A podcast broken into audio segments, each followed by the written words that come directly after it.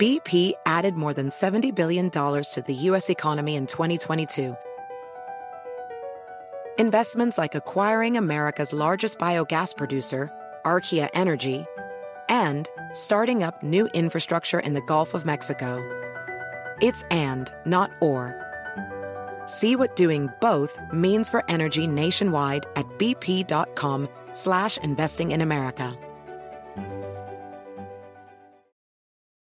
You might be right. It's simple, but something you almost never hear in politics today, with each side more concerned about scoring political points than solving problems. I'm Bill Haslam, a Republican. And I'm Phil Bredesen, a Democrat. We're former Tennessee governors, and we invite you to listen to our podcast, You Might Be Right. Join us and guests like Al Gore, Paul Ryan, Judy Woodruff, as we take on important issues facing our country. Listen and subscribe to You Might Be Right, a new podcast from the Baker School at the University of Tennessee.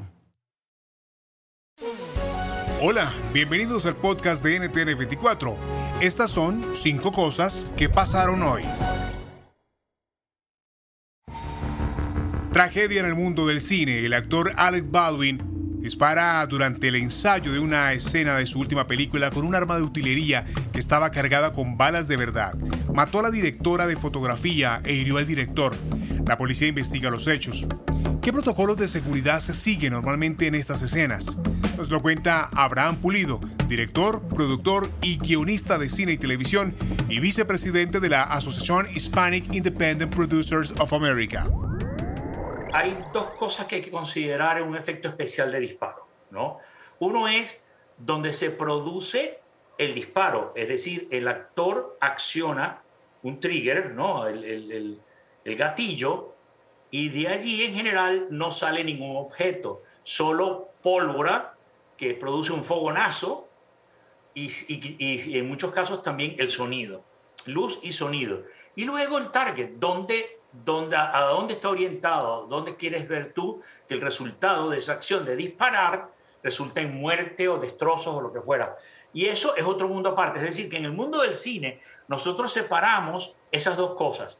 Una es lo que pasa aquí y otra es en donde llega supuestamente ese disparo.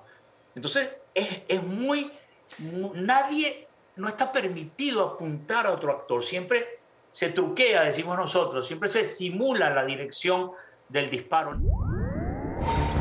En la segunda, todo está listo para la nueva caravana migrante denominada Caravana Madre, que saldrá este sábado desde Tapachula, Chiapas, con destino a Ciudad de México. Se espera la participación de un gran número de migrantes haitianos de Cuba, Venezuela, Guatemala, Honduras y El Salvador. La caravana tiene la intención de llegar a la capital para que los migrantes tramiten amparos para poder circular por territorio mexicano. Eunice Rendón, coordinadora de Agenda Migrante, nos cuenta más detalles. El propósito de la caravana y de ir a la Ciudad de México es reclamar a las autoridades mexicanas este libre paso, digamos, que no ha habido y que pues claramente tenemos una estrategia de contención en la frontera sur, que también mucho hay que decirlo, es presionada por Estados Unidos y en estas semanas ha habido una serie de encuentros entre México y Estados Unidos para hablar, para colaborar en los temas de seguridad. El tema de migración seguramente ha estado también muy presente en la agenda. Creo que México va a seguir con esta política de contención y no con una política de libre paso. Sin embargo, bueno, ese es el reclamo de estos migrantes. Se calcula que estará conformada por cerca de 4 mil personas, tanto eh, de distintas nacionalidades, pero en su mayoría haitianos, que son además el principal solicitante de refugio en nuestro país en los últimos meses. El Salvador Honduras, que por excelencia es la nacionalidad con más solicitudes de refugio en México, Guatemala y Nicaragua.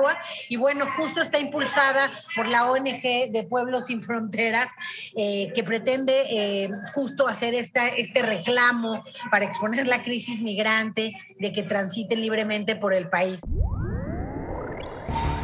La Casa Blanca anunció un plan para extender la vacunación contra la COVID-19 a niños de entre 5 y 11 años de edad en Estados Unidos. Está sujeto a la autorización de las agencias de control sanitario. ¿Qué evidencia avala la recomendación de vacunas para menores? Se lo preguntamos a Vivek Murthy, el cirujano general de Estados Unidos. Esto es un hito grande, el cual hemos llegado con la compañía Pfizer con los resultados preliminares de sus pruebas en los niños de 5 a 11 y en sus resultados preliminares ellos hablan de 93% de efectividad protegiendo a los niños para la vacuna. Para encontrar qué tan sólidos los datos son, apenas la FDA revise y complete todo. Tenemos que esperar a esa revisión porque la administración de drogas y de medicamentos y alimentos es el estándar dorado para estas situaciones. Los CDC también están pendientes de esto. Así que ahora hay 80% de personas en Estados Unidos que se vacunaron o que buscan ser vacunados. Los padres hablarán con los doctores, verán a los hijos de sus amigos tomar las mismas decisiones y veremos esas conversaciones suceder. Creo que hay confianza en esto.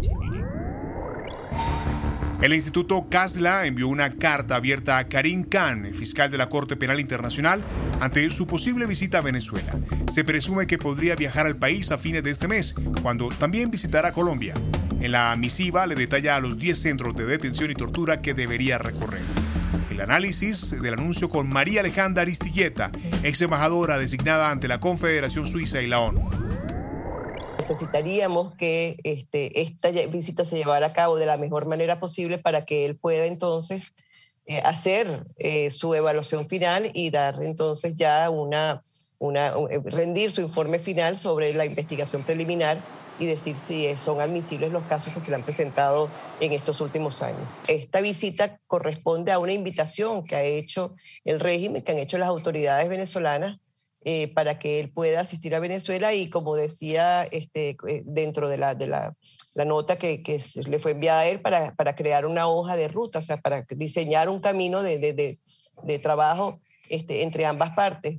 Y tienen que ver también si este, los lapsos se están cumpliendo, si los procedimientos se están cumpliendo. O sea, eso es todo lo que, si genuinamente está llevándose a cabo este, estos juicios en Venezuela, de aquellos casos que posiblemente podrían ser parte de eh, los casos que se llevarían, que serían admisibles para, para ser llevados, eh, para ser eh, tramitados ante la Corte, ante los, ante los jueces de la Corte.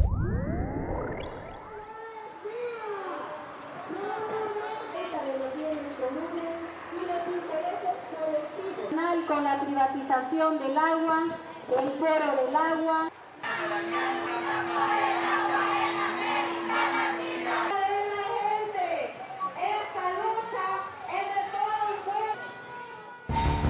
Luego de tres protestas multitudinarias en contra del presidente Nayib Bukele, la Asamblea Legislativa de mayoría oficialista aprobó un decreto que, con la excusa de la pandemia, prohíbe las concentraciones masivas que no sean deportivas y culturales. ¿Aprobar una medida como esta es coincidencia o es intencional? El debate con la diputada por el FMLN, Diana Argueta. Yo creo que es importante decir que en El Salvador, bueno, como todos los países del mundo, enfrentamos una situación de pandemia y que los gobiernos están tratando de sortearla de la mejor manera. Sin embargo, creo que en El Salvador eh, hay un elemento agregado que nos permite también tener una crisis mayor, que no solamente la el tema sanitario, sino que hay una crisis institucional de vulneración de derechos, de respeto a la ley, a la constitución. También el ángulo del ex agente auxiliar de la Fiscalía General, Jaime Iván Flores Rivas.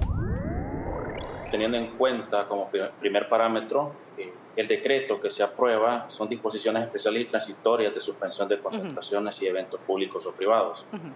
Eh, en los medios de comunicación y diferentes personas se han referido que eh, en esencia lo que busca este decreto es privar del derecho a manifestarse y a expresarse de parte de grupos de personas que consideran estar en contra de las políticas emitidas por el gobierno. Yo quiero eh, dejar bien en claro y bien, bien sentado que he hecho un estudio, he revisado eh, detenidamente el proyecto y en definitiva el proyecto como tal, viéndolo desde un punto de vista técnico, no prohíbe como tal manifestaciones, sino que genera disposiciones respecto de cómo se deben de hacer y le delega obligaciones y responsabilidades al Ministerio de Salud a efecto de que regularice este tipo de circunstancias.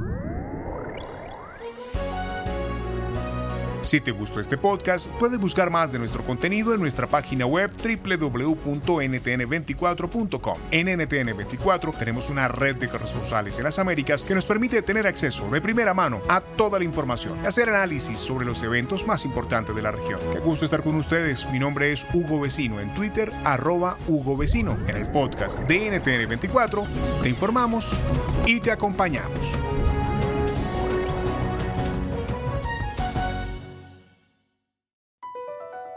BP added more than $70 billion to the U.S. economy in 2022 by making investments from coast to coast. Investments like building charging hubs for fleets of electric buses in California and starting up new infrastructure in the Gulf of Mexico. It's and, not or. See what doing both means for energy nationwide at bp.com slash investing in America. You might be right. It's simple, but something you almost never hear in politics today, with each side more concerned about scoring political points than solving problems. I'm Bill Haslam, a Republican. And I'm Phil Bredesen, a Democrat. We're former Tennessee governors, and we invite you to listen to our podcast, You Might Be Right. Join us and guests like Al Gore, Paul Ryan, Judy Woodruff, as we take on important issues facing our country. Listen and subscribe to You Might Be Right, a new podcast from the Baker School at the University of Tennessee.